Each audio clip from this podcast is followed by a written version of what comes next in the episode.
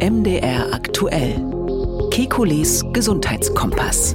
Herzlich willkommen zur 20. Folge von Kekules Gesundheitskompass. Auch wenn es vielerorts in Deutschland noch Minustemperaturen gibt, der Frühling ist nicht mehr fern und damit auch die typische Heuschnupfensaison. Die Atemwegsallergien sind heute unser Thema. Mediziner sprechen davon, dass die inzwischen allerdings fast immer Saison haben und dass davon auszugehen ist, dass die Zahl der Allergiker weiter zunehmen wird. Die genannten Gründe, der Klimawandel, das Stadtleben, die moderne Hygiene. Darüber diskutieren wir heute und wir sagen auch, was genau in unserem Körper bei einer Allergie passiert und welche Therapien es gibt. Zuvor sprechen wir über ein gesundheitspolitisches Thema. Kinder und Jugendliche sollen weniger ungesunde Lebensmittel essen und trinken. Ist ein Werbeverbot da der richtige Weg? Genau das hat Bundesernährungsminister Özdemir diese Woche auf den Weg gebracht. Ich bin Jan Kröger, Reporter und Moderator bei MDR Aktuell. Alle 14 Tage immer donnerstags sprechen wir mit dem Arzt und Wissenschaftler Professor Alexander Kekulé. Wir liefern Schwerpunkte zu aktuellen Gesundheitsfragen und gehen auf Ihre Themenwünsche ein. Hallo, Herr Kekulé. Guten Tag, Herr Kröger. Herr Kekulé, ich fange mal an mit einer Kindheitserinnerung. War am Wochenende haben sich mein Bruder und ich immer so ins Wohnzimmer geschlichen und den Fernseher angemacht. Die Eltern haben dann so getan, als würden sie es nicht bemerken. Und ich weiß dann immer noch, wir haben da diese Cartoon-Sendung geguckt, auf Privatsendern von Werbung unterbrochen und dann wollten wir auch von unseren Eltern immer irgendwelche Müsli-Produkte oder irgendwas, was da halt beworben wurde, irgendwelche süßen Sachen haben. Äh, die haben sich dann immer standhaft geweigert. Ähm, kennen Sie solche Erfahrungen auch? Vielleicht aus der Elternperspektive? ähm, ich kenne es aus beiden Perspektiven, obwohl ich zugeben muss, das, das verrät jetzt einiges, dass zu meiner Zeit es noch nicht möglich war, sich ins Wohnzimmer zu schleichen und den Fernseher anzumachen weil das waren noch die alten Röhrenfernseher und da war man ganz stolz, wenn man einen in der ganzen Familie hatte und das war hochheilig, dass der Papa den alleine und höchstpersönlich ein- und ausgeschaltet hat. Ähm, ja, aber es ist natürlich in der Tat so, ähm, dass Kinder, das merke ich an meinen eigenen, das ist aber auch durch Studien belegt, extrem beeinflusst werden durch das, was ihnen sozusagen die Werbung, die ja auf Kinder zugeschnitten ist, ähm, präsentiert. Die können sich da viel weniger abgrenzen als Erwachsene, das ist ja ganz ganz klar, könnte ein Psychologe wahrscheinlich Bücher drüber schreiben. Äh, und dadurch sind die Eltern dann in einer schwierigen Position, weil sie versuchen ja irgendwie ihre Werte den Kindern zu übermitteln. Ähm, Im günstigen Fall ist da ein Punkt davon, dass man eben nicht zu viel Junk isst. Und ähm, wenn sozusagen die Werbung da massiv gegenarbeitet und ähm, da ist man ja weder im Freien noch in der Schule noch sonst wo dagegen gefeit, geschweige denn am Internet oder zu Hause vorm Fernseher, dann ist es einfach sehr schwierig für die Eltern, weil sie dann sozusagen gegen eine Welt, die, die für die Kinder ja genauso real ist wie die der, der Eltern, mm, ähm, sozusagen was dagegen setzen müssen. Sie sind irgendwie dann in der Verteidigungsperspektive. Und ähm, deshalb finde ich diesen Ansatz, den es da jetzt gibt, auch wenn der wahnsinnig radikal klingt natürlich, ähm, dass man ähm, ein Werbeverbot für bestimmte besonders gesundheitsschädliche Süßigkeiten und andere äh, Snacks äh, macht, äh, zumindest was die Kinder betrifft natürlich. Das finde ich eigentlich einen richtigen Ansatz. Ob es umsetzbar ist, ist eine andere Sache, da bin ich kein Fachmann für. Mhm, Sie sprechen den Ansatz schon an, den hat diese Woche der Bundesernährungsminister Cem Özdemir eingebracht. Wir hören kurz mal rein, wie er ihn vorgestellt hat. Auch für Chips und Schokolade darf weiter geworben werden. Aber diese Werbung darf sich eben nicht mehr gezielt an Kinder richten. Und schon gar nicht verbieten wir irgendwelche Lebensmittel. Werbetreibende können auch weiterhin gegenüber Kindern für Lebensmittel werben die keinen zu hohen Gehalt an Zucker, Fett und Salz haben. Dahin wünsche ich mir, sollte Trend gehen. Wir setzen auf die Bereitschaft der Lebensmittelwirtschaft, Rezepturen zu verbessern. Und ich will hier auch sagen, darin bieten sich ja auch Chancen für künftige Geschäftsfelder. Ja, das alles befindet sich natürlich noch in der Abstimmung innerhalb der Bundesregierung. Die Frage natürlich aber, die man schon zum jetzigen Zeitpunkt stellen kann, was kann es bringen? Naja, wir haben ja gerade in diesem Podcast eine eigene Folge gemacht über Übergewicht. Ähm, mhm. Ähm, und ähm, ich glaube, wenn man die Folge gehört hat, ich weiß jetzt gar nicht mehr, welche Nummer das war, ähm, dann ist einem hinterher schon klar, dass das ein massives Problem ist. Und wir haben es ja letztlich mit Suchtverhalten zu tun. Also das Klassische ist, dass Kinder dann irgendwann in ein Verhalten hineinschlittern, Jugendliche dann in einem Verhalten sind, wo es ähm, keine großen Unterschiede macht zu anderen Süchten. Es gibt ja auch digitale Sucht auf Internet oder irgendwelche Computerspiele. Es gibt verschiedene Drogen, auf die man süchtig sein kann. Ähm, und hier muss ich sagen, das ist äh, ganz klar, dass, dass da so eine Fehlprogrammierung passiert bei, bei den Menschen in der Entwicklung. Vielleicht kann man noch eins dazu sagen, was, was Ernährungswissenschaftler wissen, aber vielleicht nicht alle Eltern. Ähm, das Fettgewebe hat ja die Besonderheit, dass sich ähm, bis zum gewissen Alter, ich weiß nicht mehr genau wann das ist, ich glaube, es ist nicht so beziffert, aber ich sage mal ungefähr zehn Jahre, bis dahin vermehren sich die Fettzellen. Also die teilen sich und werden mehr. Und danach kommt es zu so einer Phase, wo die Anzahl der Fettzellen relativ konstant ist, nur die einzelne Fettzelle mehr Fett aufnimmt oder weniger. Das heißt, was Kinder bis zum etwa zehnten Lebensjahr sozusagen an Fettzellen angesammelt haben, das bleibt ihnen ein Leben lang. Außer sie leisten sich später mal eine Fettabsaugung, für die ich hier definitiv keine Werbung machen will. Aber die, die Zahl der Zellen bleibt klein. Die kann man dann nur noch schrumpfen lassen. Und wenn die sozusagen nichts mehr zu futtern haben, diese Fettzellen, dann werden die richtig aggressiv. Die setzen eben Hormone frei, die dem Gehirn sagen, fütter mich, feed me, feed me. Und äh, je mehr man von diesen Zellen hat, weil man bis zum zehnten Lebensjahr eben zu viel gegessen hat, desto schwieriger wird es das ganze Leben lang, das unter Kontrolle zu halten. Und deshalb kann ich nur sagen, am Anfang des Lebens werden diese Fehler gemacht. Das ist auch ein wichtiger Grund, warum statistisch gesehen übergewichtige Eltern häufig übergewichtige Kinder haben. Das ist nicht, wie man vielleicht denkt, nur Genetik.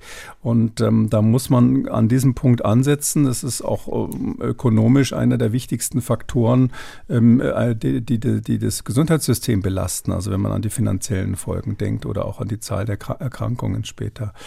Und ich vergleiche es deshalb durchaus mit Zigarettenrauchen, wobei ja. Zigarettenrauchen ja auch so ähnlich gesehen wird, dass man zumindest sagt, Jugendliche sollen äh, definitiv von der Werbung verschont werden. Inzwischen geht es bekanntlich ja auch für Erwachsene. Aber bei dem Schutz der Kinder, ähm, da meine ich, müssen wir konsequent sein. Und ich finde sogar, Herr Özdemir ist eigentlich ein bisschen vorsichtig, wenn er sagt, die dürfen für andere Lebensmittel werben. Also ich weiß nicht, was das soll, dass man überhaupt gegenüber Kindern, also ich meine jetzt unter 14-Jährige, die überhaupt nicht geschäftsfähig sind, wieso muss man gegen, für die gezielte Werbung machen? Also da, mhm. das müsste mir erstmal jemand erklären, welchen Vorteil das hat, außer dass natürlich sozusagen ähm, die Erziehungshoheit der Eltern hier umgangen angefangen wird. Ähm, was aus Sicht der Verkäufer ein Vorteil ist, aber aus meiner Sicht ähm, eigentlich nicht gewünscht sein kann. Folge 16 des Gesundheitskompass war es übrigens, als wir über Übergewicht und in dem Zusammenhang auch viel über Diabetes geredet haben. Also wer sich die Folge noch einmal anhören möchte, die ist natürlich unter anderem auf mdr.de weiterhin abzurufen. Wir kommen nun zu unserem heutigen Schwerpunktthema. Heuschnupfen, Atemwegsallergien.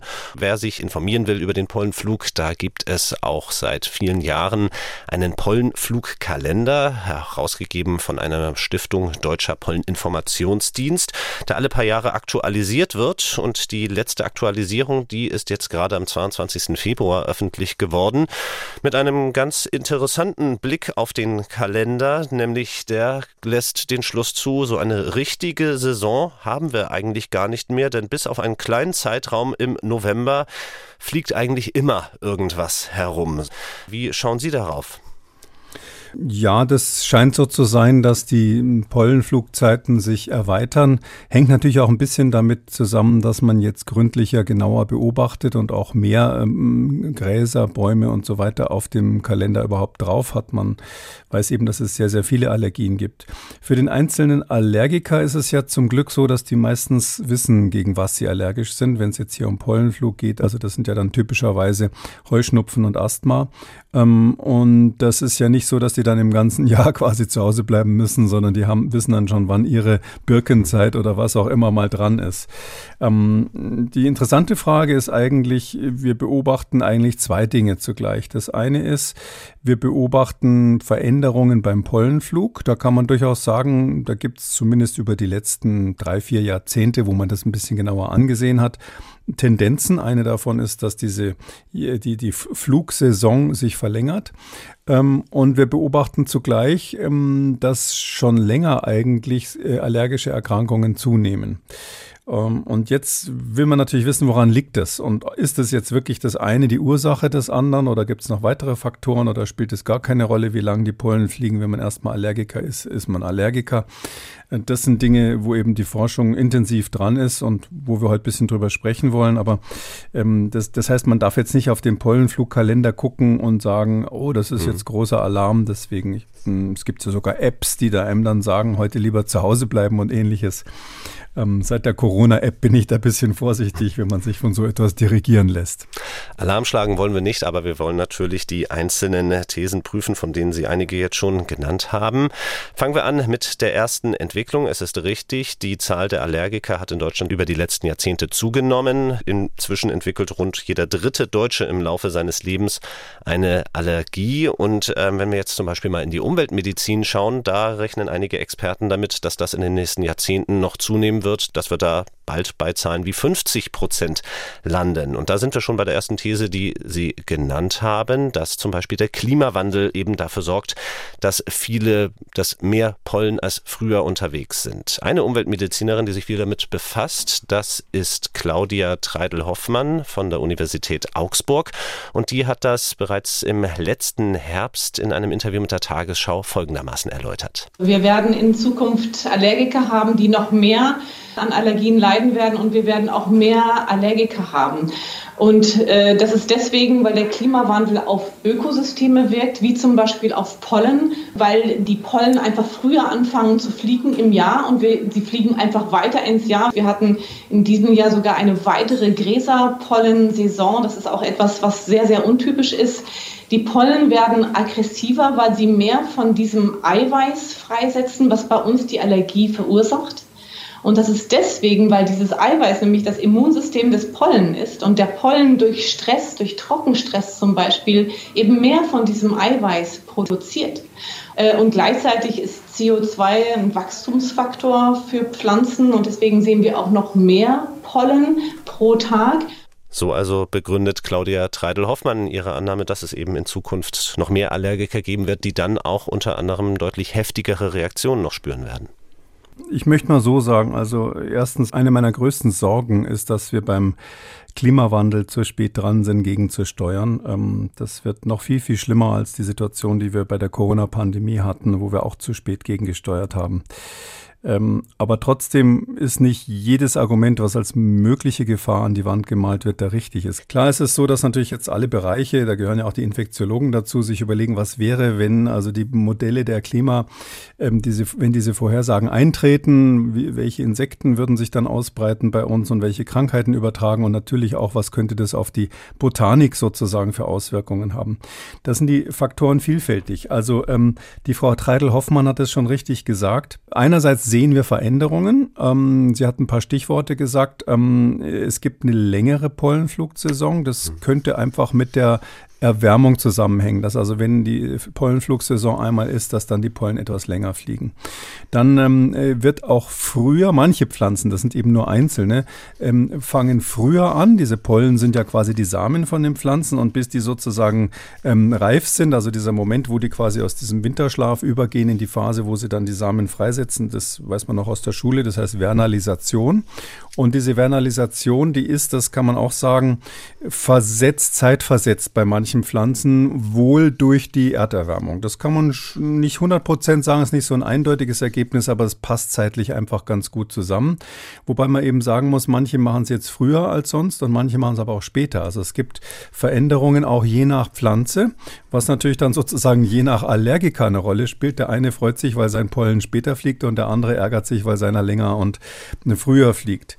Mm, dann wurde da gesagt, ähm, durch Trockenstress ähm, wird die Proteinkonzentration, also diese Eiweiße, die die eigentliche Allergie machen in den Pollen, wird erhöht. Also das kenne ich aus der Literatur jetzt nicht so. Was, was passiert ist folgendes.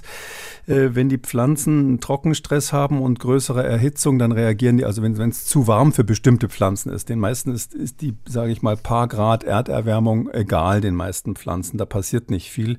Ähm, aber einige sind empfindlich darauf und dann passiert jetzt, wenn es zu trocken wird, ähm, da geht man, redet man jetzt wirklich von Dürrezeiten. Also nicht irgendwie ein Grad mehr oder so, sondern richtig Dürre. Die bekanntermaßen würden sich ja auch die Dürrezeiten in bestimmten Regionen der Erde äh, verlängern, wenn man, wenn man ähm, die Klimamodelle durchrechnet und sagt, wir haben vielleicht eine Erwärmung von zwei, drei Grad in den bis 2100. Ähm, dann ähm, wäre es so, dass äh, diese bei, bei, der, bei der Reifung dieser Pollen ähm, kommt es dann zu Störungen und die, die sind dann fragmentiert, wie man sagt. Also die sind dann brüchig quasi, vertrocknet und brüchig. Und der Effekt, den man hat, ist dann nicht unbedingt, dass da mehr Protein drinnen ist, sondern ein anderer. Dadurch, dass die so brüchig sind, kann man sich vorstellen, ist das quasi eher Pulver. Und wenn das vom Wind verblasen wird, sind es kleinere Partikel. Und die Theorie, das ist nicht belegt, aber das, was unter den Fachleuten dann diskutiert wird, die Theorie sagt, es könnte sein, dass das beim Atmen tiefer in die Atemwege reingeht, sodass Asthmatiker dann einen stärkeren Reiz dadurch haben. Einfach weil das dadurch, dass es fragmentiert ist, durch die Trocknung kleiner ist und ähm, eben weiter reingeht. Ähm, die, die Höhe der äh, Eiweißkonzentration, da, also dass die Eiweißkonzentration steigt, also dass die, äh, die Allergie, allergischen Antigene oder Allergene wirklich mehr werden, das ist, äh, sind andere Studien, die beruhen darauf, dass man Pflanzen unter verschiedene Kohlendioxidkonzentrationen gesetzt hat. Und da hat man mal geguckt, wie ist das eigentlich, wenn man mehr Kohlendioxid drauf gibt auf die Atmosphäre. Und da ist tatsächlich so, das würde man auch biologisch erwarten, äh, dass bei höheren CO2-Kohlendioxidkonzentrationen äh, diese Proteine typischerweise wie andere auch mehr werden, weil einfach der Stoffwechsel der Pflanze hochgefahren wird. Die wächst ja dann auch schneller. Das weiß also jeder, der ein Treibhaus betreibt oder ähnliches. Ähm, jetzt ist nur so, dieses, dieses höhere ähm, Kohlendioxid, das hat man mit ein, zwei Pflanzen gemessen. Das sind ganz wenige, eine, die da bekannt ist, ist das Traubenkraut zum Beispiel oder auch die Eiche. Traubenkraut ist das heißt auch wilder Hanf, wer das kennt. Da hat man das im Labor getestet. Aber solche Experimente sind dann immer so gemacht worden, dass man richtig stark das CO2 erhöht hat. Also ich sage mal so ein Beispiel, man weiß ja noch aus der Schule, die Erdatmosphäre hat irgendwie sowas wie 400 ppm ähm, Kohlendioxid, 0,4 Prozent oder sowas. Inzwischen schaut man genauer hin und ähm, ähm, weiß, dass tatsächlich die Kohlendioxidkonzentration im Mittel in der gesamten Erdatmosphäre, mit sehr hoher Wahrscheinlichkeit oder ich würde sagen fast sicher, zum großen Teil durch menschliche Aktivitäten, durch unsere Abgase und so weiter, steigt. Aber sie steigt, ähm, das ist jetzt ein wichtiger Wert, ungefähr um drei ppm pro Jahr. Parts per Million heißt das. Also das äh, sind also winzige, winzige Mengen, drei ppm. Und sie ist äh, aktuell auf ungefähr 414 angestiegen. Also im Vergleich zu dem, was wir mal früher in der Schule gelernt haben, 400 angestiegen auf 414. 3 ppm pro Jahr. Aber diese Experimente, bei denen man gezeigt hat, dass wenn mehr Kohlendioxid da ist, dass dann auch die Proteinkonzentration in den Pollen steigt, da hat man das auf 500 oder 600 ppm erhöht. Also das heißt also daran sieht man von 400 auf 500 oder 600, da sieht man dann einen Effekt im Labor. Ähm, oder andersrum gesagt, ja, im Prinzip ja, es gibt solche Effekte, aber ob die sozusagen am Ende des Tages bei dem, was wir da beobachten beim Klimawandel und leider auch zu erwarten haben, dann dazu führen, dass die Pollen aggressiver werden, das ist, steht nicht geschrieben. Da muss man immer vorsichtig sein und ich bin immer dafür, dass man solche Informationen in beide Richtungen ausbalanciert. So gerne ich weitere Argumente hätte, die dafür sprechen, dass man den Klimawandel bekämpfen muss, bin ich an der Stelle, Sie merken schon, so ein bisschen mhm. vorsichtig, weil es eben viele Effekte gibt. Die, die Zeiten der Vernalisation ändern sich und so weiter. Die Antigenkonzentration weiß keiner genau. Ähm, dann gibt es andere Einflüsse, um das nochmal zu sagen, wenn man das Klima sich anschaut. Die Höhe der Pflanzen spielt eine große Rolle und die Windgeschwindigkeit. Jetzt sagen die Klimamodelle ja auch vorher, dass Stürme zunehmen und da gibt es eben zwei verschiedene Effekte. Der eine ist, dass man sagen kann, ja, durch mehr Sturm wird der Pollen verdünnt ähm, und äh, das andere, was man sagen kann, ist ja, aber wenn die Pflanze höher ist, die wächst dann höher durch mehr Wärme und mehr CO2, dann wird der Pollen vielleicht weiter getragen, sodass mehr Leute von der einen Birke dann betroffen sind, die irgendwo rumsteht und ihre Pollen. Also das sind gegenläufige Effekte oder auch die Klimamodelle sagen ja bekanntlich voraus, dass wir in unseren Breiten deutlich mehr Niederschläge dann auch oder dass in bestimmten Breiten mehr Niederschläge sein werden. Äh, das weiß jeder, wenn es mehr regnet, dann sind die Pollen erstmal weg, freuen sich die Allergiker. Ähm, ähm, ob dieser Effekt dann stärker ist als die anderen Effekte, die da eine Rolle spielen könnten, das weiß keiner. Und ähm, es ist aber trotzdem natürlich natürlich äh, wichtig, den Klimawandel im Auge zu behalten, zum Beispiel wegen der Staubentwicklung oder wegen der Entwicklung von Ozon und solchen Dingen, die natürlich ein wichtiger Kofaktor sind bei der Allergieentwicklung. Um vielleicht noch einmal mit meinem Pollenflugkalender zu kommen, um das zu verdeutlichen, was Sie gesagt haben. Ein Beispiel zum Beispiel einer Pflanze, die deutlich früher blüht inzwischen als noch vor einigen Jahren, ist die Erle. Dort wurde das in diesem Kalender um gleich neun Tage nach vorne geschoben. Ähm, Sie haben es schon gesagt, warum es eben dann doch schwer ist, für die Zukunft wirklich valide Prognosen zu machen. Was wir aber natürlich haben, ist der Rückblick auf die letzten Jahrzehnte und die Tatsache, dass die Zahl der Allergiker eben hierzulande deutlich zugenommen hat. Kommen wir zu einer weiteren Erklärung dafür. Das ist der medizinische und hygienische Fortschritt. Ich fange da mal mit einem Zitat an, das ist etwas zugespitzt formuliert. Ähm, ein emeritierter Allergologe, Gerhard Schulze-Werninghaus, ist das, der es gesagt hat. Bis etwa 1950 hatten wir hier in Deutschland eine Durchseuchung mit Tuberkuloseerregern bei nahezu 100 Prozent. Seit TB hierzulande nur noch selten vorkommt, nehmen die Allergien rapide zu. Das klingt jetzt nach dem Motto, früher war alles besser, in Klammern doch nicht wirklich. Aber ja, welche Rolle spielt da der medizinische und hygienische Fortschritt? Na, das ist eins dieser großen Probleme in der Beobachtungs, äh, bei Beobachtungsstudien. Ähm, und naja, dann sagt er, seit 1950 ist das und das. Ja, haben wir irgendwie zum Beispiel eben bei Tuberkulose Veränderungen. Da sage ich jetzt mal, wenn ich jetzt richtig schätze, seit 1950 gibt es aber auch Fernseher. Dann könnte ich jetzt sagen, seitdem sind die Leute vorm Fernseher. Und jetzt ähm, kann ich entweder sagen, gibt übrigens wirklich Fachleute, die das sagen, weil die Kinder da mehr Zeit vor dem Fernseher verbringen, ähm, flacher atmen, sich weniger bewegen, mehr in der Bude sitzen, sind seitdem die Allergien gestiegen. Hm. Ja, kann man sagen. Ich könnte aber auch jetzt ganz sportlich sein und sagen, das sind irgendwelche Strahlen, die aus dem Fernseher kommen. Das ist ein kleiner Schritt, ja. Und so haben sie also die zeitliche Korrelation, die sagt leider nichts, äh, sondern die sagt nichts über eine Kausalität. Und ähm, da wäre ich jetzt bei der Tuberkulose vorsichtig, dann gleich zu sagen, na ja, weil die Leute weniger Krankheiten hatten. Ähm, das ist ja eine sehr ernstzunehmende Krankheit, wo wir als Ärzte eigentlich froh sind, dass wir sie im, mm, nicht im Griff haben, aber doch ich nehme auch an, er hat es nicht so gemeint, haben. Ja. ja, aber so ein bisschen geht es in die Richtung, ja. Das ist schon so, ähm, dass ja viele sagen, na, das Leben auf dem Land ist viel gesunder, da die ganzen Keime und das geht ja dann, äh, hängt auch zusammen, dass es dann Leute gibt, die sagen, ich lasse meine Kinder nicht impfen, weil das ist besser für die, wenn das Immunsystem also richtig mit einem echten Erreger zu kämpfen hat. In dem Zusammenhang glaube ich schon, ähm, ist das so ein Gesamtbild, die Vorstellung, wenn das, das kindliche Immunsystem richtig was zu beißen hat, äh, dann sind die Kinder später gesünder. Also dafür gibt es keinen Hinweis und umgekehrt ist es eben leider auch nicht diese sogenannte Hygienehypothese, hieß es ja mal oder heißt es, mhm. dass man sagt, ähm, Sauberkeit ist da, ähm, ist da ein Grund. Klar, was also sicher stimmt, wir werden ja auch gleich ein bisschen über Therapie sprechen, ist, ähm, Allergien ähm, haben ja viele Faktoren. Also das eine, wo, wo sie ausgelöst werden, ist natürlich immer was Genetisches. Das weiß jeder. Es gibt Familien, wohin bis zur Neurodermitis oder so allergische Prädisposition, Veranlagung häufiger ist. Genetik. Das zweite ist aber, mh, auch in diesen Familien, die die Genetik haben, ist es so, dass es nicht jeder kriegt. Da ist die Frage, was, woran liegt das? Und was man seit einigen Jahren auch weiß, ist vielleicht nicht so bekannt ist, dass ähm, ganz viele Menschen eigentlich mit einer allergischen Anlage rumlaufen. Die haben dieses, diese typischen ähm, Antikörper, Immunglobulin äh, E heißt, heißen die, also IgE. Die haben da diese ganz spezifischen Antikörper, die kann man durch empfindliche Tests nachmachen und nachweisen. Ähm, genauso wie die Allergiker eigentlich, aber ähm, sie kriegen keine Allergie. Und da ist jetzt ähm, inzwischen eigentlich relativ klar, kann man sagen, ähm, dass die Phase, wo sich entscheidet, ob eine vielleicht genetische Veranlagung äh, sich äh, zu, einer, zu, einer Aller, zu einer echten allergischen Prädisposition gegen ein bestimmtes Allergen ausbildet, das ist sehr wahrscheinlich im ersten Lebensjahr. Also das erste Lebensjahr des Kindes ist dafür entscheidend. Und was danach passiert, ist eigentlich ähm, nur noch die Frage, ob sich das dann durchsetzt, ob das wirklich stark symptomatisch, leicht symptomatisch oder gar nicht symptomatisch wird. Und wenn man das so vom Hintergrund hat, dass das erste Lebensjahr wichtig ist, dann ist zum Beispiel folgende Beobachtung ganz interessant.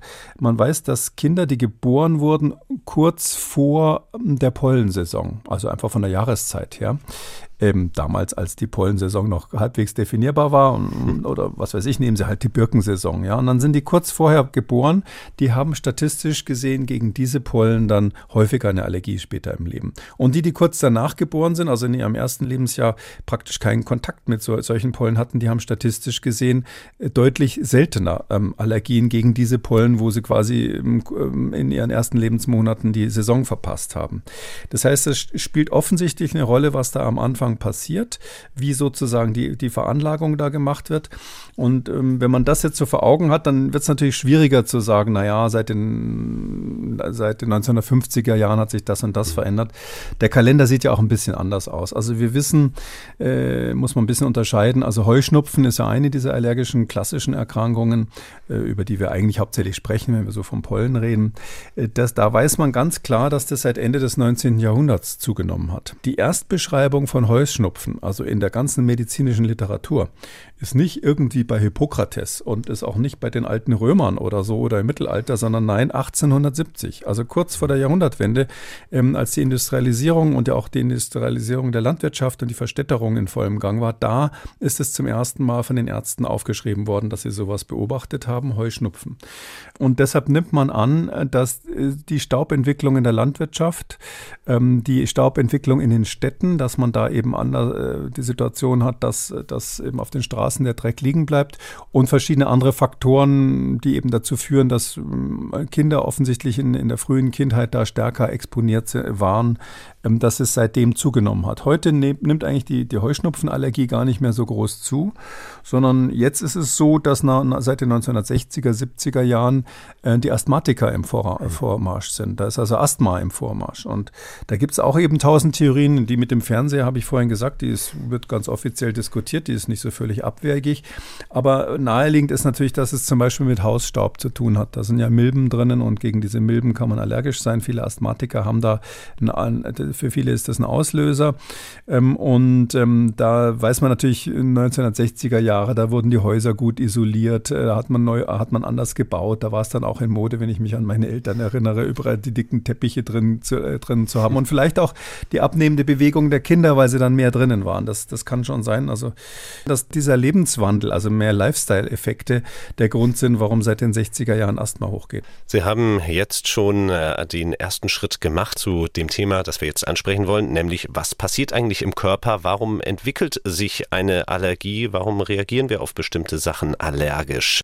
Ja, also das ist der Teil, da ist die Wissenschaft wirklich einen deutlichen Schritt weitergekommen. Ähm, ich hatte es gerade schon gesagt, da gibt es dieses IgE. Ähm, das ist ähm, ein ganz interessantes Phänomen ähm, wenn bestimmte Allergene, bestimmte Antigene, also das, was unser Immunsystem stimuliert, Antigene können Bakterien sein, Viren sein, aber auch irgendein anderer Dreck, der einfach irgendwo rumliegt, dann muss unser Immunsystem im Laufe des Lebens ja sich damit auseinandersetzen. Und äh, bei einigen Menschen ist es so, dass eben ab dem, äh, bis im ersten Lebensjahr, kann man sagen, äh, gegen bestimmte ähm, Antigene, gegen bestimmte Auslöser ähm, ähm, IgE gebildet wird. Äh, wenn man einen Krankheitserreger hat, zum Beispiel ein Virus, dann wird als allererstes ein Immunglobulin gebildet, was IgM heißt. Das bindet sehr unspezifisch, das heißt, äh, versucht irgendwie erstmal das Virus wegzufangen. Das Immunsystem reift aber dann weiter aus, ähm, bildet IgG. Das ist sozusagen das, die Hauptwaffe des Immunsystems. Die wichtigsten Antikörper sind das eigentlich, die dann zum Beispiel die Funktion haben, Viren wegzufangen, aber auch eben zugleich die Funktion haben, so eine Kaskade in Gang zu setzen, dass das Immunsystem eine Entzündung produziert. Wir haben im Podcast, im Corona-Podcast mal gesprochen über IgG4. Das ist eine Besonderheit bei IgG, dass das dann sich weiterentwickeln kann unter bestimmten Umständen zu einem Immunglobulin, was ähm, so eine Art Attrappe ist und eigentlich den Zweck hat, die Immunreaktion runterzufahren. Und der die Besonderheit hat, dass es ähm, eben nicht die Entzündung aktiviert. Das hat diesen Schalter für die Entzündungsaktivierung nicht dabei. Ist also, wenn Sie so wollen, ein inhibitorisches Immunglobulin, also ein hemmendes, ähm, was bei der ähm, äh, Reaktion auf SARS-CoV-2 und bei der Impfung eine Rolle spielen könnte. Und in diesem Zusammenhang gibt es eben auch ein anderes Immunglobulin, was quasi das Gegenteil von IgG4 ist. Das ist das IgE. Und dieses IgE, ähm, das hat die Besonderheit, dass das, wenn das aktiviert ist, koppelt sich das mit sogenannten Mastzellen. Mastzellen sind bestimmte Zellen des Immunsystems, die äh, diverse ähm, Substanzen freisetzen können, die ganz massiv Entzündungsreaktionen machen. Also Histamin ist da so der Klassiker. Das Histamin wird in großer Menge freigesetzt. Das stellt die Gefäße weiter und macht da so richtig eine Entzündungsreaktion. Und es führt dann dazu, dass wenn diese Mastzellen aktiviert werden, das ist sozusagen eine Dreh Tretmine im Immunsystem. Also das, das, die, die schärfste Waffe, die das Immunsystem, wenn man so will, hat. Und dieses IgE, das bildet sich bei manchen Menschen im ersten Lebensjahr, zum Beispiel gegen die Pollen der Birke und bei manchen nicht. Und dann gibt es 20-Jährige, da können sie zeigen, oh, der hat dieses IgE in kleiner Menge, aber man kann es nachweisen, was weiß ich, IgE gegen Birkenpollen oder gegen irgendwelche Gräser. Aber der ist nicht allergisch geworden. Der hat die Veranlagung plus eigentlich schon, bio, ähm, sag ich mal, labormedizinisch gesehen die Krankheit, aber sie bricht nicht aus. Und dann Geschwister oder jemand ganz anders, bei dem ist es eben so, dass das ausgebrochen ist, sodass wir davon ausgehen, dass es ein Zweistufeneffekt ist. Es hm. gibt wahrscheinlich im frühen Leben, in den ersten zwölf Monaten, so eine Art Fenster, wo diese Bereitschaft, dieses spezifische auf Allergene, spezifische IgG, IgE sich zu bilden, da ist. Wenn das dann passiert ist, aus Gründen, die wir nicht genau verstehen, können Umwelteinflüsse sein, vielleicht ist das Kind zu viel gebadet worden, die Haut zu trocken oder sowas, wird alles diskutiert. Jedenfalls, wenn das dann da ist, kommt es aber auch darauf an, dass das immer wieder mit dem gleichen Allergen stimuliert wird. Also einmal reicht da sozusagen nicht, sondern kleine Dosen immer wieder. Und diese, dieses ständige, steht der Tropfen, hüllt da den Stein, dieses ständige, leichte, diese leichte Stimulation, die führt dazu, dass dann über Jahre hinweg, bei einzelnen Patienten hat man das äh, akribisch beobachtet, so langsam, langsam, langsam die IgE-Konzentration gegen dieses spezifische Allergen ansteigt. Und irgendwann plötzlich, dann ist das ein Zwölfjähriger oder Zwölfjährige, die hat dann plötzlich, sagt dann also im Frühjahr plötzlich, jetzt habe ich irgendwie Heuschnupfen. Mhm. Oder manche entwickeln Asthma und so weiter. Das heißt also, man nimmt an, dass es unmittelbar mit diesem IgE zusammenhängt, was aber eben zweistufig, äh, primäre, sozusagen die primäre Bildung erstmal und dann sekundär die, die Vermehrung und die eigentliche Krankheitsentwicklung. Das, das ist so der Prozess, den man im Moment glaubt, dass das, wie das funktioniert. Und gibt es auch eine Erklärung für den anderen, der dann eben trotz der gleichen Voraussetzungen diese Allergie nicht entwickelt hat? Man weiß es nicht ganz genau, aber was man zum Beispiel feststellt, ist, dass Leute, die, die diese, das ist ja nicht immer lebenslänglich. Also viele haben ja zum Glück ja ein paar Jahre lang so zu kämpfen, zum Beispiel mit Heuschnupfen, und irgendwann geht es wieder weg. Und wenn man sich solche anschaut, dann stellt man eben fest, dass die typischerweise erhöhtes IgG haben, also das, den normalen Antikörper, der sonst auch für die Abwehr von Krankheitserregern zuständig ist, gegen diese Allergene. Da fängt dann sozusagen, so ist die Idee, dieses IgG fängt dann quasi ähm, die, äh, die, die Allergene weg, äh, sodass das IgE, was dann die Mastzellen aktivieren würde und die ganze, äh, die ganze allergische Reaktion machen würde, nicht mehr zum Zuge kommt. Weil man muss dazu sagen, IgE ist, hat zwar eine ganz fürchterliche Wirkung, also diese, diese, diese ganzen Allergiker, und das sind ja echt arme Schweine zum Teil, sind IgE-Opfer, aber es ist in ganz kleiner Konzentration immer im Blut, auch bei den Allergikern. Das IgE ist von diesen ganzen klassischen Antikörpern der, der die geringste Konzentration hat. Aber das macht eben auch in dieser kleinen Konzentration richtig äh, Unsinn. Und das äh, IgG ist dagegen ein Antikörper, der sozusagen dominant ist. Das ist so die, die, die, die, die, die offensichtliche ständige Einsatztruppe.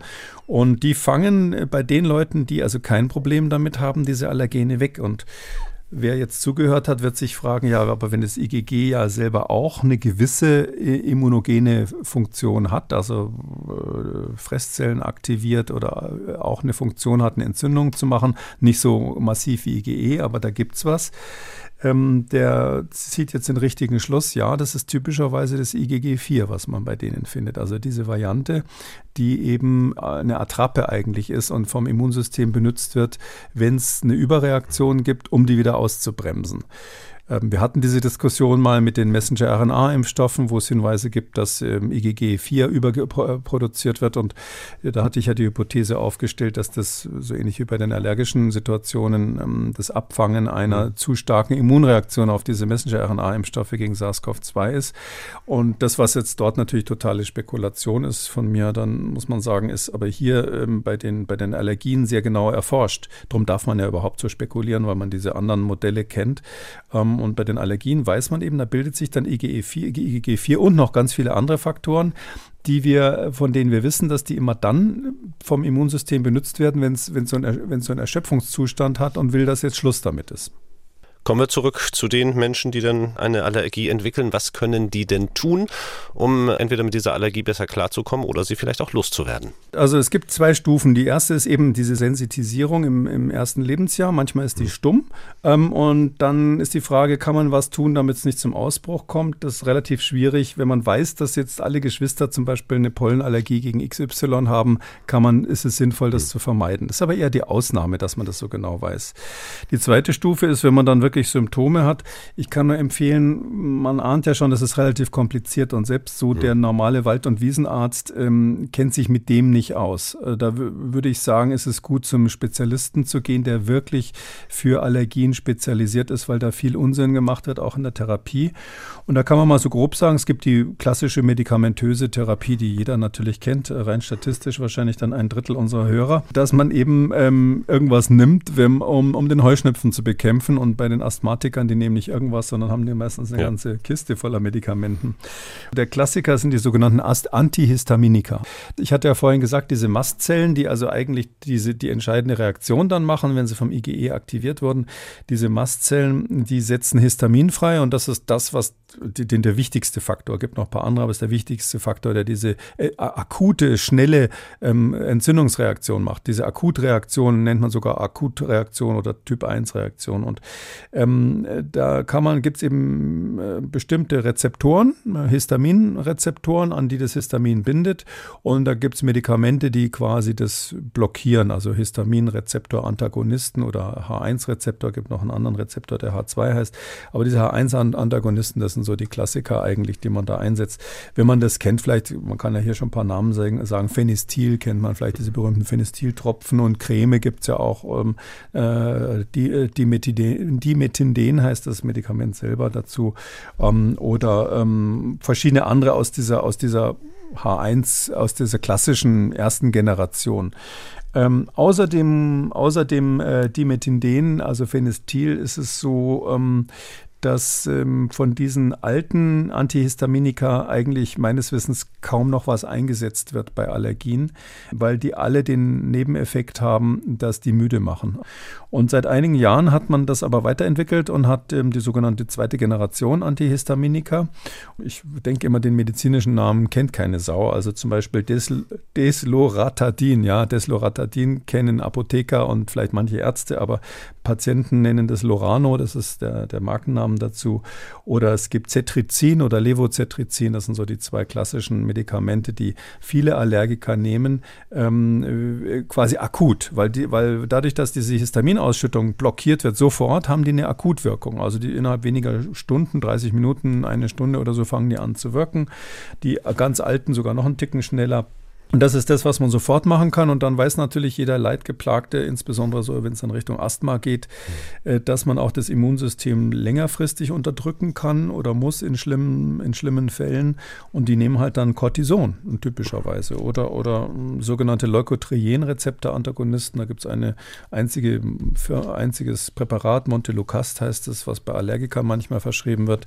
Die Idee ist natürlich immer bei diesen Erkrankungen, man will das unterdrücken weil man schon versteht, je mehr Episoden so ein Allergiker hat und je schlimmer die sind und je häufiger die sind, desto stärker wird ja dann die IgE-Basis. Und je mehr IgE der sozusagen hat gegen diesen spezifischen, gegen diese spezifische Allergien, desto äh, schlimmer wird es beim nächsten Mal. Das ist wie bei so einer Booster-Reaktion, ne? wie bei einer Impfung. Wenn man drauf boostert, ist man stärker immun und wenn also das Immunsystem geboostert wird mit solchen Allergien, dann wird man eben stärker allergisch. Und darum ist ähm, jetzt zum Beispiel in der Asthma-Behandlung bei Kindern eigentlich, äh, zumindest in Deutschland, das ist international etwas umstritten, aber in Deutschland sagt man eigentlich, man will die Zahl dieser asthmatischen Episoden möglichst gering halten, weil dann hoffentlich die Langzeitprognose besser wird. Das war ein kurzer Überblick über die medikamentösen Möglichkeiten bei der Therapie. Und dann gibt es ein Stichwort, das auch vielen Allergikern geläufig ist, nämlich die Hyposensibilisierung, also der Versuch, das Immunsystem langfristig an die Pollen, auf die man allergisch reagiert, zu gewöhnen. Was genau wird da gemacht in unserem Körper? Ja, also diese Desensibilisierung oder Hyposensibilisierung, das ist äh, das ist eigentlich ein paradoxes Ding, ja. Aber ich habe fast schon, ich habe fast schon die Lösung verraten gerade, aber das ist so eine Art Impfung gegen Allergien. Mhm. Ähm, weil man ja ähm, zum Beispiel, also der Klassiker ist so äh, Anfang des äh, 20. Jahrhunderts entwickelt worden. Ähm, da gab es den äh, Clemens von Pirquet, hieß der, der hat 1906 das an der Kinderklinik in Wien entwickelt. Damals gab es die Möglichkeit, ähm, Kinder sozusagen zu impfen. Ähm, da hat man gegen Diphtherie hatte man so ein Pferdeserum. Und das musste man mehrmals geben und dann hat der Perquet festgestellt, bei der zweiten und dritten Dosis reagieren manche ganz schön stark. Man nannte das damals Serumkrankheit, ohne jetzt zu erklären, was das genau ist. Ähm, und äh, da hat er dann gesagt, ja, also da gibt es also offensichtlich noch eine andere Reaktion. Und ähm, Allos heißt das andere sozusagen äh, bei den Griechen und Ergon ähm, ist, ist sozusagen die Tat oder die Reaktion, das, das, was da passiert. Also eine andere Reaktion, das ist eben die Allergie. Und der hat deshalb diesen Ausdruck da, dafür geprägt. Und bei der Allergisierung, also wenn wir jetzt quasi die Hyposensibilisierung machen, machen wir genau das Gleiche. Wir machen eigentlich eine Impfung gegen Allergien. Uh, nur der Unterschied ist der, wenn man jetzt impft gegen, äh, gegen Bakterium zum Beispiel, dann ist es ja so, erst impfig und hinterher soll das Bakterium kommen, weil die Antikörper werden gebildet und die Zellen, die dagegen das Bakterium arbeiten können, nach der Impfung und dann darf das Bakterium kommen, weil man dann dafür vorbereitet ist. Hier ist es ja eigentlich umgekehrt. Hier ist es doch so, der Allergiker, wie wir gerade gehört haben, der hat ja schon die Antikörper und zwar die falschen. Dieses IgE hat der gegen das Allergen mhm. und jetzt impft man. Und was da passiert ist, folgendes. Dadurch, dass man jetzt eine sehr hohe Dosis gibt, also bei diesen Impfungen macht man nicht nur so ein bisschen, kommt ein Pollen geflogen und, und, und drei davon gehen in die Nase. Nee, da gibt man jetzt richtig hohe Dosen und spritzt es unter die Haut. Manche kriegen sogar dann allergische Schocks davon. Es ist nicht ganz ungefährlich, das zu machen, machen nur Spezialisten. Aber durch diese hohe Dosis ähm, macht der Körper jetzt folgendes: der bildet jetzt IgG und sagt, oh weia, jetzt muss ich meine Immunreaktion ausbremsen. Und dann ist als Reaktion auf diese Hyposensibilisierung, die man da macht, passiert es eben, dass der Körper in großer Menge IgG produziert und zwar typischerweise, wenn es optimal läuft, vom Typ IgG 4 und dadurch, dass dann ganz viel normales IgG da ist oder auch IgG 4, was eben eher eine Attrappe ist, dadurch kommt das IgE dieser Patienten nicht zum Zug. Und wenn es ganz toll läuft, ist es so, dass wenn man das dann eine Weile gemacht hat und das quasi diese, diese Zellen, die das IgE produzieren, das sind ja auch bestimmte Abkömmlinge der weißen Blutzellen, das sind bestimmte B-Lymphozyten, die das herstellen. Ähm, das, wenn es ganz toll läuft, ist es so, wenn die nichts zu tun haben, dann werden die auch wieder abgebaut und werden wieder ins Regal gelegt vom Organismus, sodass also dann auch das, der IgE-Spiegel im Laufe des Lebens wieder abnehmen kann, wenn man erfolgreich hyposensibilisiert wurde. Aber das Prinzip ist ganz simpel, das ist also uralt eben, hat man mit Graspollen irgendwie 1910, 1911 mal angefangen damit, dass man einfach eben so ein Extrakt von dem Zeug nimmt, äh, gegen das die Menschen allergisch sind und den Extrakt dann immer wieder einmal die Woche oder so unter die Haut spritzt und dann später als Erhaltungsdosis vielleicht einmal im Monat gibt es verschiedene Protokolle. Und dieses Uraltprotokoll, was um 1910 entwickelt wurde, der Impfung gegen Allergien, das ist eigentlich im Prinzip, wenn Sie so wollen, das Gleiche, was man bis heute macht. Das ist also der aktuelle Stand bei den Therapien für Allergiker. Und nun wagen wir nochmal den Blick ein wenig voraus. Gibt es da Hoffnung auch auf neue Entwicklungen, auf bessere Therapiemöglichkeiten? Ja, die Hoffnung gibt es auf jeden Fall. Es gibt hunderte von Medikamenten, die in der, äh, von Wirkstoffen, die in der ähm, Pipeline sind, bei den Pharmafirmen natürlich, weil das ja so ein Riesenproblem ist. Wenn da ein Drittel der Menschen in Europa betroffen ist, klar, das wäre natürlich auch ein Wahnsinnsmarkt. Dieses, dieses Grundprinzip, dass man so Naturextrakte nimmt, also zum Beispiel die Gräser selber ähm, Extrakt macht und damit eine Desensibilisierung macht, das hat natürlich viele Nachteile. Also einer ist, dass man ähm, eben dann häufig mal auch einen allergischen Schock kriegt, also dass es eine Überreaktion gibt. Es ist immer so, dass man außer dem IgG, was man eigentlich haben will, auch leider ein bisschen IgE stimuliert. Das ist unterschiedlich stark, aber wahnsinnig schwer zu steuern, wenn man so Naturextrakte irgendwie hat.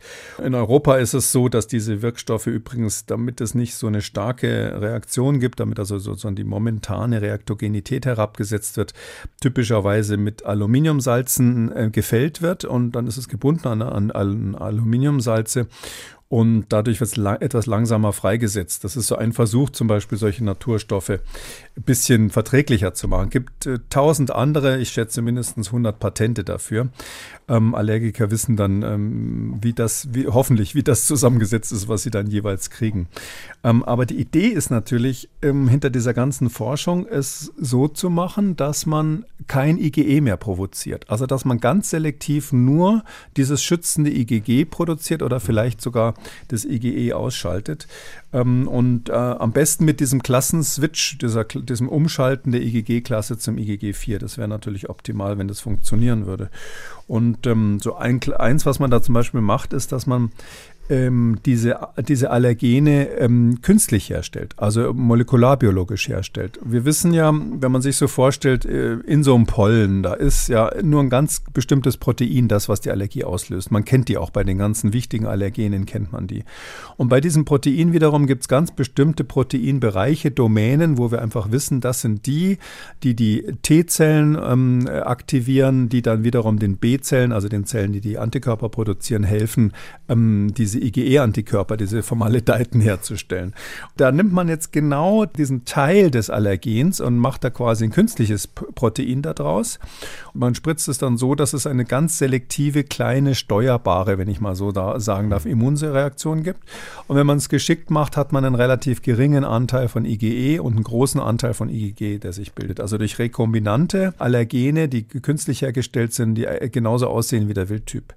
Das Problem bei dieser Methode ist aber immer das, dass man auch IgE aktiviert. Also das ist sau schwer im Immunsystem dafür zu sorgen, dass jetzt nur eine Art der Zellen reagiert. Eine Sache, die zurzeit ganz en vogue ist, wo man ganz optimistisch ist, ist, dass man diese, diese, diese Stellen, die vom Immunsystem erkannt werden auf den, auf den Allergenen, wir nennen die auch Epitope, dass man die an einen Träger bindet und durch diesen Träger, ein zweites Protein ist es dann, an das es gebunden ist, dafür sorgt, dass die ganz gezielt nur bestimmte B-Zellen, also B-Lymphozyten des Immunsystems aktivieren. Und zwar nur die Sorte, die IgG macht, weil die, die Sorte, die das IgE macht, sind andere B-Zellen.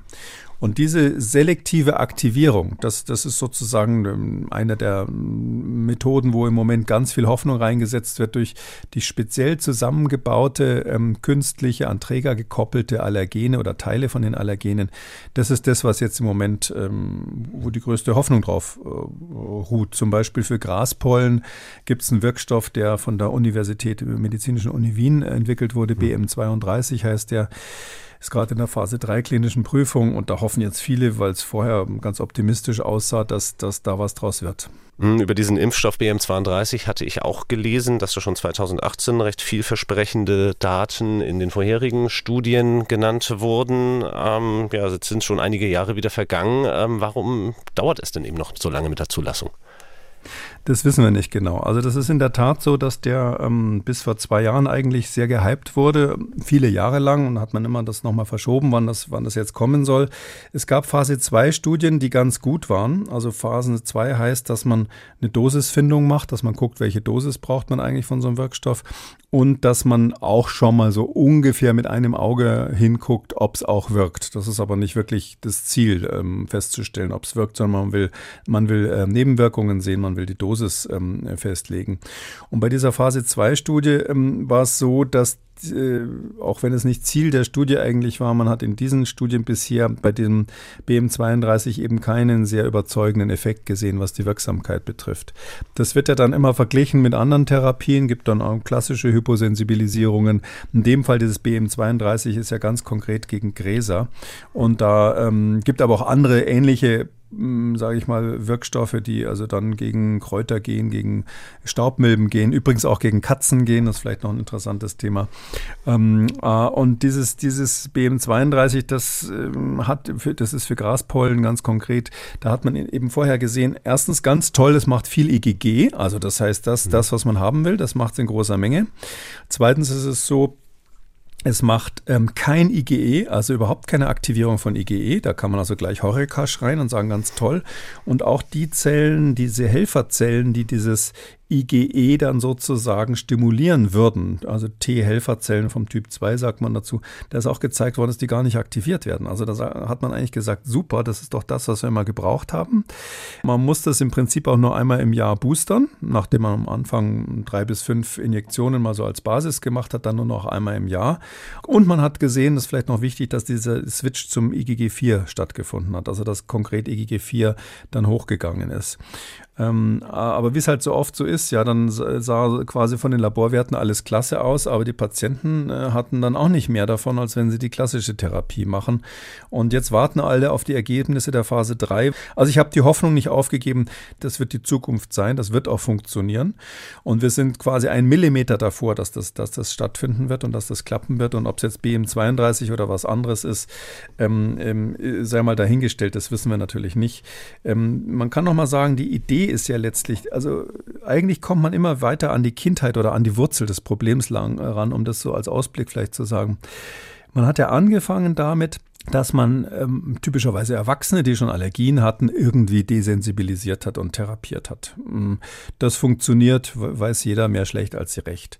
Die nächste Stufe ist dann, dass man ähm, experimentell schon versucht hat, solche Erwachsenen, die dieses IG oder Ausgewachsenen, die dieses IgG, IgE haben, die also diese Prädisposition haben, bei denen es aber noch nicht zum Ausbruch gekommen ist, aber vielleicht, wo man weiß, dass die Geschwister das haben, die zu impfen. Das sind Studien, die da schon laufen, dass man sagt, man impft quasi, bevor die Allergie zum Ausbruch kommt, damit dieses IgE gar nicht so ansteigt.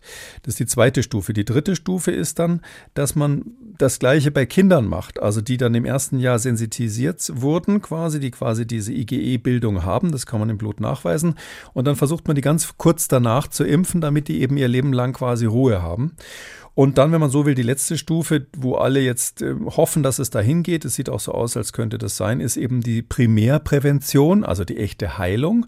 Das würde so aussehen, dass man zum Beispiel vor der Geburt die Mutter impft. Da gibt es auch schon Experimente und dafür sorgt, dass die eben äh, Antikörper vom Typ IgG bei, äh, im Zusammenhang mit der Geburt an das Kind weitergibt. Es ist ja so, dass das Kind einen sogenannten, sogenannten Nestschutz die ersten sechs Monate hat. Und das sind mütterliche Antikörper, die quasi über die Plazenta zum Kind rübergegangen sind. Und man hofft halt, wenn da das IgG dabei ist, was sozusagen ähm, diese Allergene wegfängt, äh, gegen die eine Prädisposition in der Familie ist, dass das Kind dann überhaupt keine IgG, IgEs entwickelt, also diese gefährlichen Antikörper gar nicht entwickelt im ersten Lebensjahr, sodass es quasi primär eine Primär, Primärprävention wäre. Oder ganz kurz nach der Geburt vielleicht diese Impfung zu machen.